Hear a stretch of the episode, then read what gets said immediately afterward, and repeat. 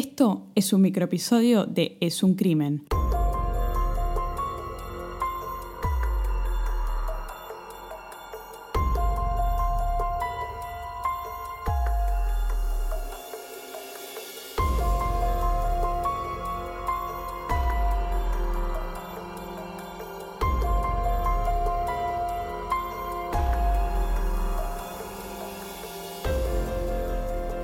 Bienvenidos a Asesinos que me tienen harta, un espacio para hablar de todos esos asesinos que están completamente trillados, que se conocen en todos lados y que no cesan de pedirme. Como siempre en todos los episodios es un crimen, nos acompaña Ana. Hola. ¿Cómo te va, Ana? Bien, me va muy bien. Bueno, me alegro. Hoy vamos a hablar de El Petizo Orejudo. Ese es su sobrenombre. El petiso orejudo se llama Cayetano Santos Godino. El petiso orejudo Déjame adivinar.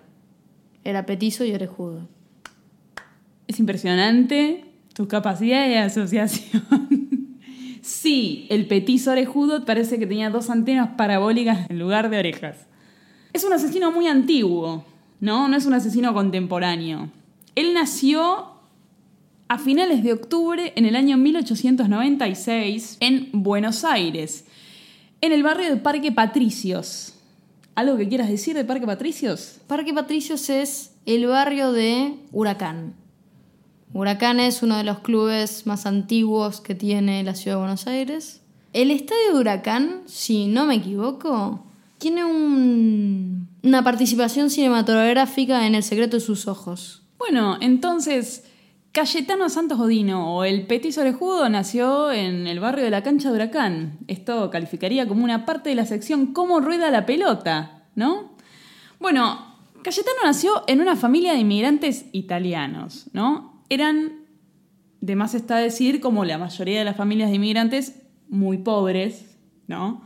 De orígenes muy humildes. Y bueno, su padre tenía algunos problemas con las bebidas alcohólicas, con la violencia intrafamiliar. Bueno, Cayetano tenía un hermano un poco más grande que él, Antonio, también con una salud un poco frágil y gusto por la violencia. Entonces, desde muy temprana edad, Cayetano estuvo en una familia violenta, siendo víctima, por supuesto, de, la violencia de su padre y de su hermano. Él prefería estar en general más tiempo en la calle que en su casa, desde muy temprana edad. Ir al colegio. A Cayetano lo echaban de todas las escuelas a las que él iba porque tenía un pésimo comportamiento. Era un tipo que maltrataba animales, algo bastante común y algo que suele ser una característica de eh, los asesinos en serie, el maltrato a los animales. No solamente matan gente, vos decís, pueden llegar a matar animales o maltratan animales. Sí, en, en- si vos lees así como eh, bibliografías o, o biografías de, de asesinos en serie, una característica es que desde muy temprana edad maltratan animales. Primero empiezan haciendo, entre comillas, pavadas, ¿no? Eh, maltratando a algún animal, después pasan al siguiente escalón que es matarlos, hacerlos sufrir de alguna manera, evidentemente es porque no muestran ningún tipo de, empatía por otro ser vivo. ¿no? Es algo muy, muy, muy característico de los asesinos. El petiso orejudo tuvo muchísimas víctimas. Cuatro víctimas fatales y siete víctimas que sobreviven a sus ataques. Ahora vos me vas a decir, bueno, el, el- petiso orejudo que eh, empezó a, a comportarse mal desde cuando, no sé, cuando tenía 30 años, no. Su primera víctima, aunque no haya sido fatal, la tuvo a los 7 años. A los 7 años intercepta a un nene muy chiquito, a un nene de 2 años, Miguel, en el año 1904, lo lleva a un terreno baldío, lo golpea, lo, lo- lo- lo trata muy mal y por suerte pasa un policía que dice, loco, ¿qué pasa acá? Pibe, vení para acá. Y bueno, lo lleva a la comisaría y al día siguiente la madre lo va a buscar. Sí, pero era bastante fiero. A los 7 años. Al año siguiente, en el año 1905, intercepta a una nenita, Ana, de un año y seis meses. También el mismo modus operandi, ¿no? la lleva a un baldío, le pega piedrazos, justo otra vez pasa un policía y lo detiene. Una pequeña yo, una Anita. Bueno, justo pasa un policía de nuevo, ve lo que está pasando y bueno, otra vez lo intercepta, bueno, la nena sobrevive.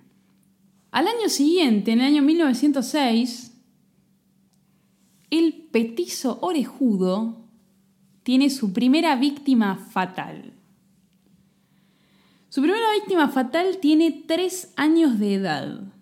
Y el petizo orejudo, al momento de este crimen, tiene nueve años. Esta nena se llama María Rosa. Otra vez, lo mismo. Genera algún tipo de distracción con la criatura, la lleva a un baldío. Bueno, la intenta estrangular.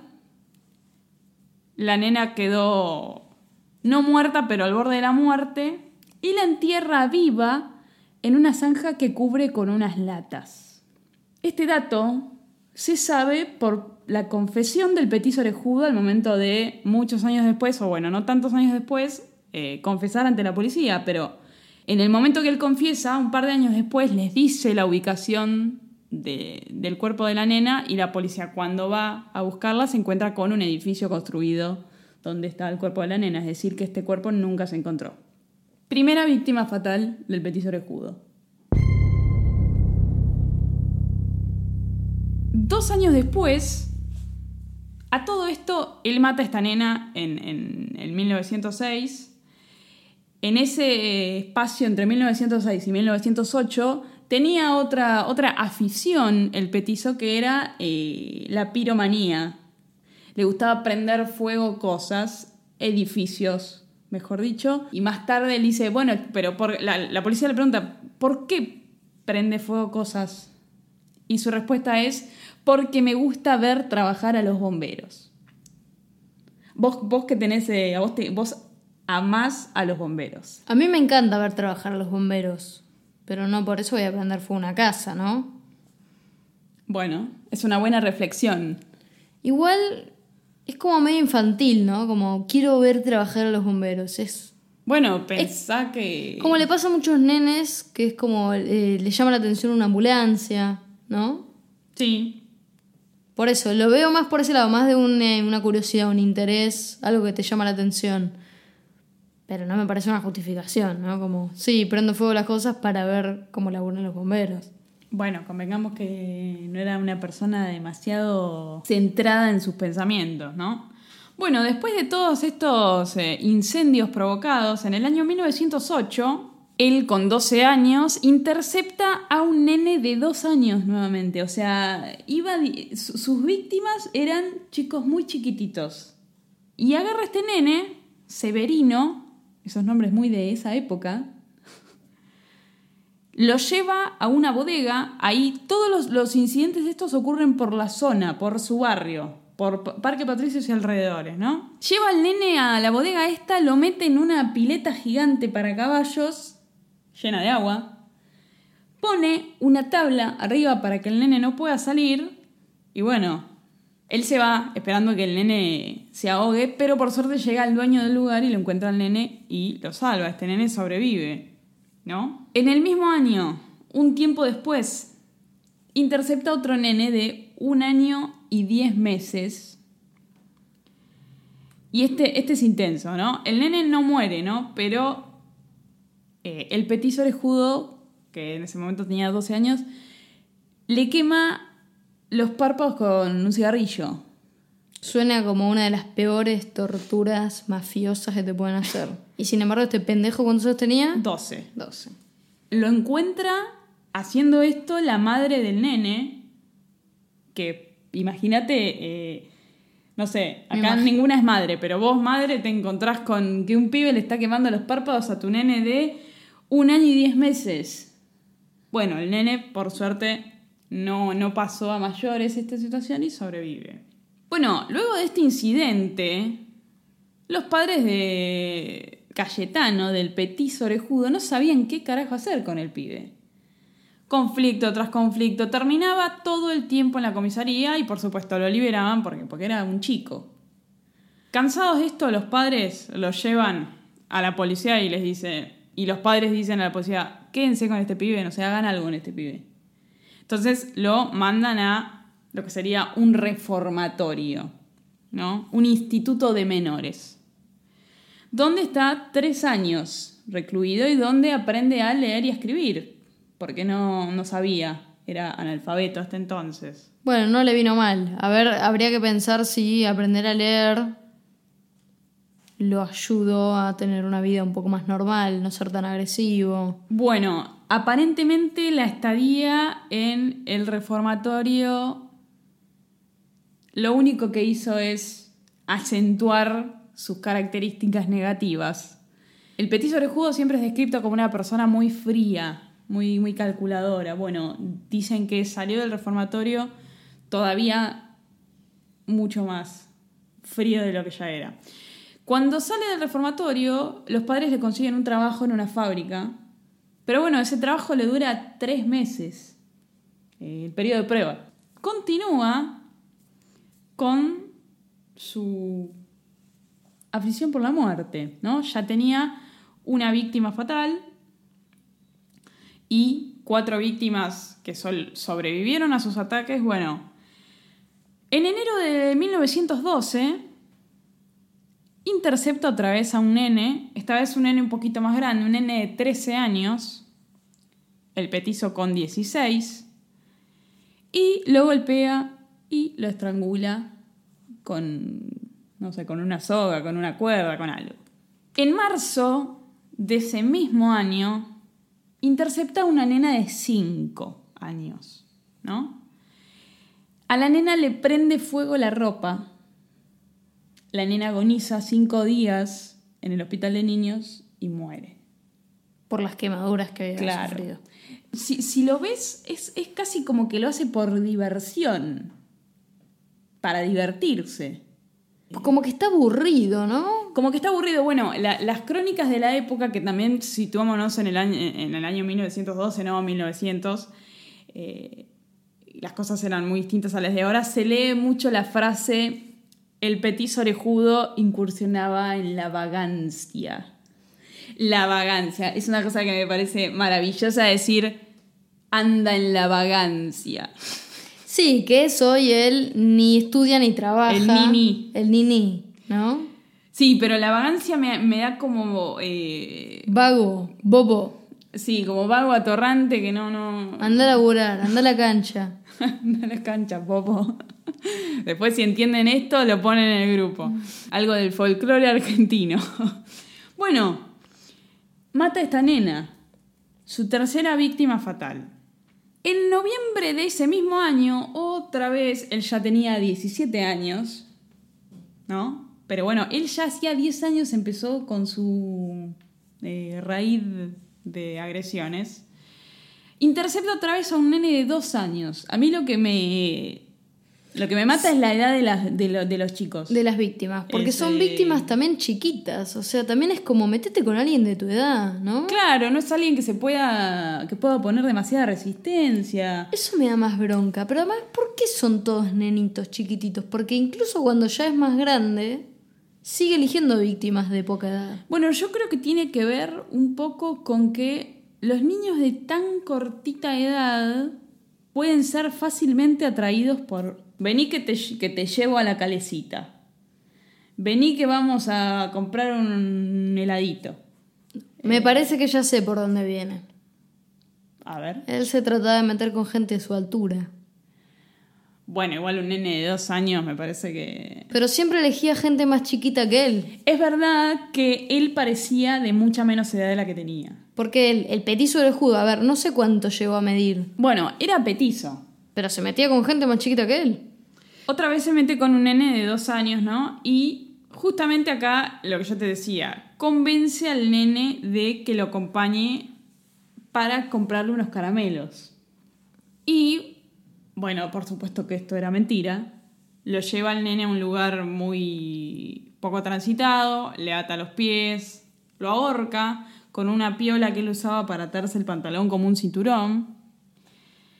Y justo cuando le está por matar, llega alguien, interrumpe esta situación y hace que este nene se salve, básicamente. Bueno, unos días después, otra vez intercepta una nena de tres años. Le pega en la calle y la agarra justo otra vez un policía o, como se decía en la época, un vigilante. Bueno, lo, ve y se salva la nena gracias al policía. Otra vez, unos, unos días después, otra vez intercepta una nena de 5 años. Esta vez quizás es un poquito más grande la nena. Y la lleva un baldío. Y la nena se dio cuenta de que algo estaba mal, se resiste. Él le empieza a pegar. Justo los ve un vecino. Y la nena se salva y el petizo escapa. Ahora llegamos a la última víctima del petizo, la última víctima fatal y la última víctima en general en toda su vida, que eh, es importante porque, porque es la víctima que, tiene eh, más, digamos, documentación. Ok. Eh, porque todos los demás asesinatos fueron relatados por él en la cárcel, pero de este fue del único que la policía tuvo pruebas, etcétera, etcétera, etcétera. O sea, como decimos siempre, casi la zafa. Bueno. En diciembre del año 1912, intercepta a un nene de... Perdón que te interrumpa. 1912, ¿qué pasaba en la Argentina en ese momento? En Argentina no sé, pero en 1912 fue lo del Titanic. Trágico. Con Leonardo DiCaprio cagándose, cagándose de frío. Y Rose que no le hizo un lugarcito en la, en la puerta. En la puerta, sí. Eh, entraban, entraban. Eh, parece mentira que ya pasaron 108 años de 1912. Una locura. Sí. Parece que hubiera sido ayer que es un día el Titanic. Sí. Bueno, agarra este nene, Gesualdo se llama el nene. El nene había salido a jugar a la calle con sus vecinos. Ahora, algo que me parece que me llama poderosamente la atención eh, hoy en el año 2020, que un nene de tres años salga a la calle a jugar con los amiguitos solo. Sí, sí, no existe más eso. Es demente, boluda, eso. No existe más por lo menos en Argentina. Evidentemente era otra época. Todos estos nenes a los que el petiso Orejuda atrapaba eran nenes que salían a la calle a jugar. Nene de entre 1 y 13 años. 13 años me parece más normal, pero un nene de 2 años, de 3 años que sale a la calle solo a jugar. El petizo iba caminando por la calle cuando se encuentra con este grupo de nenitos jugando, ¿no? Y se suma al grupo de nenitos a jugar.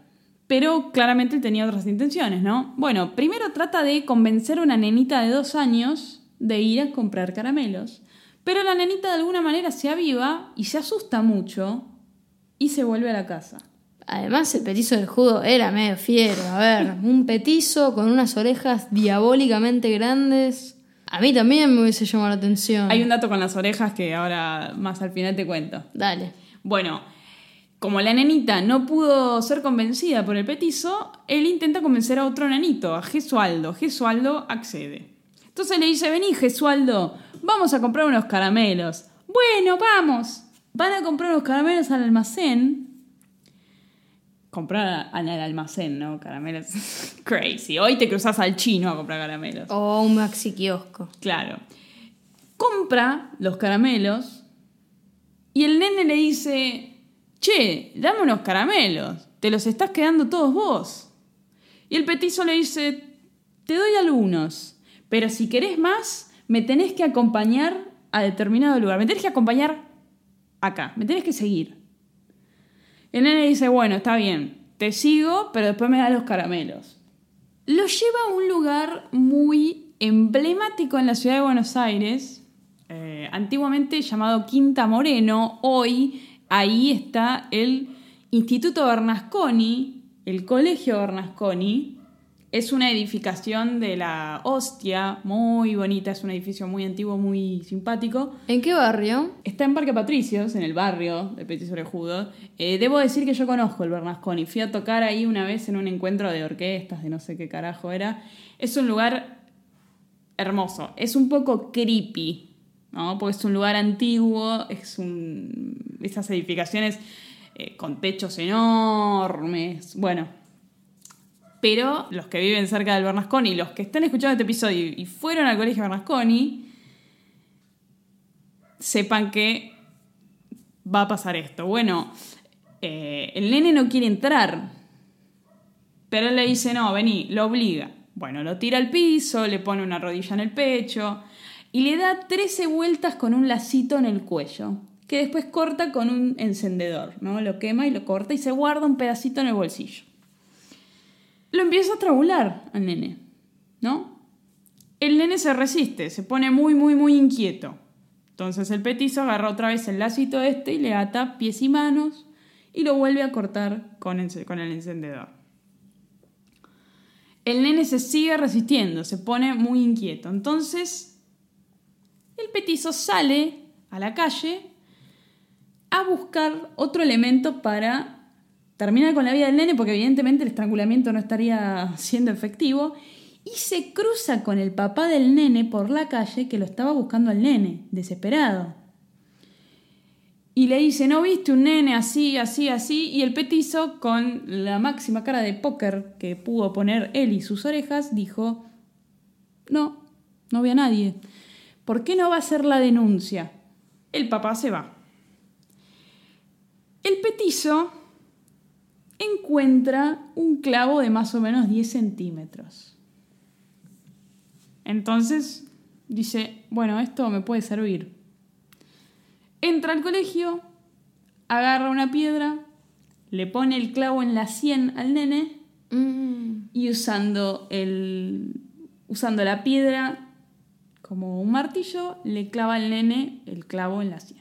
Hay que ser sádico, ¿eh? Bueno, lo tapa con una placa de zinc y se va. Eh, entonces, los que fueron al Bernasconi sepan que la última víctima del petiso orejudo fue asesinada ahí. Fue forma de morir, además, en la 100. Sí, sí. Ya me apoyo un dedo en la 100, me duele, te digo. Pero pensá lo que es la cabecita de un nene de tres años. Eso es una locura. Hasta este momento el petizo... Estas son las 11 víctimas. Claro, 11 eh, víctimas, no todas fatales. Pero en total le, arruinó la vida a mucha gente, digamos. Esto no termina acá. A la noche ya el, cuerpo del nene había sido descubierto, bueno, lo estaban velando. Y algo que también pasa siempre, o en general, o a veces con muchos asesinos, que lo hablamos en otras oportunidades, el asesino se presenta en el velorio de la víctima. Been there, done that. ¿Así? ¿Ah, Eso dijo un asesino. ah, ok. Bueno, se presentó en el velorio de la víctima. Posteriormente, cuando le preguntan por qué había ido al velorio, la respuesta del petizo es la siguiente. Fui porque quería ver si para el velorio le habían sacado el clavo de la cabeza o no. Un tipo detallista el petizo. ¿Qué? ¿Se lo quería llevar de souvenir el clavo? No sé.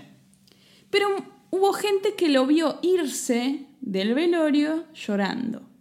No sabemos si de angustia. Arrepentido de lo que hizo. O si se dio cuenta que el clavo no estaba más. Bueno. Un par de policías que se dieron cuenta que el petizo orejudo estaba bastante ligado a esto, lo detienen y le encuentran en el bolsillo pedazos del lacito con el que había atado al nene. Eh, por supuesto, en ese momento no había las eh, las tecnologías que hay ahora. No, pero una pericia rápidamente te das cuenta, che, este lacito, lo que sobró, machea con el que tenía la víctima. ahora... Y el padre se lo encontró al petizo en la puerta del colegio, bueno, del actual colegio. Eh, pero además, Crime 101, o sea... Está bien, era 1912, Ana. Elimina toda la evidencia. Era 1912 y era el petizo rejudo. Bueno, de todas formas, cuando le agarra la policía, le encuentran lazo, le dice, pibe, él confiesa todo. Pero confiesa todo como quien te cuenta que fue al chino y compró un, paquete de pan lactal y leche. Bueno, 1912, diciembre, cae preso. Unos años después, el petiso orejudo queda absuelto, digamos, Lo absuelven. inimputable, porque era un tipo que no estaba en sus cabales, ¿no? Entonces lo internan en el Borda, en el hospital psiquiátrico Borda, muy famoso acá en Buenos Aires. Todavía existe y todavía funciona. Sí. Y ahí, bueno, atacó a pacientes y se quiso escapar. Ah, no dejó títere con cabeza. No, un tipo muy intenso. Bueno, después de esto, lo siento, pibe, lo mandaron a la cárcel.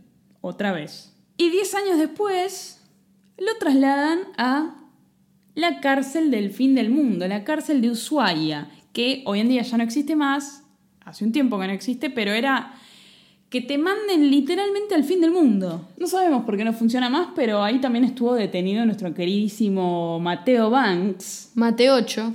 Sí, protagonista de nuestra segunda temporada. Pero bueno, era un lugar recóndito, muy frío. Bueno, el petiso orejudo, hasta el día de su muerte, no se arrepiente jamás de lo que hizo. Y muere el 14 de noviembre de 1944.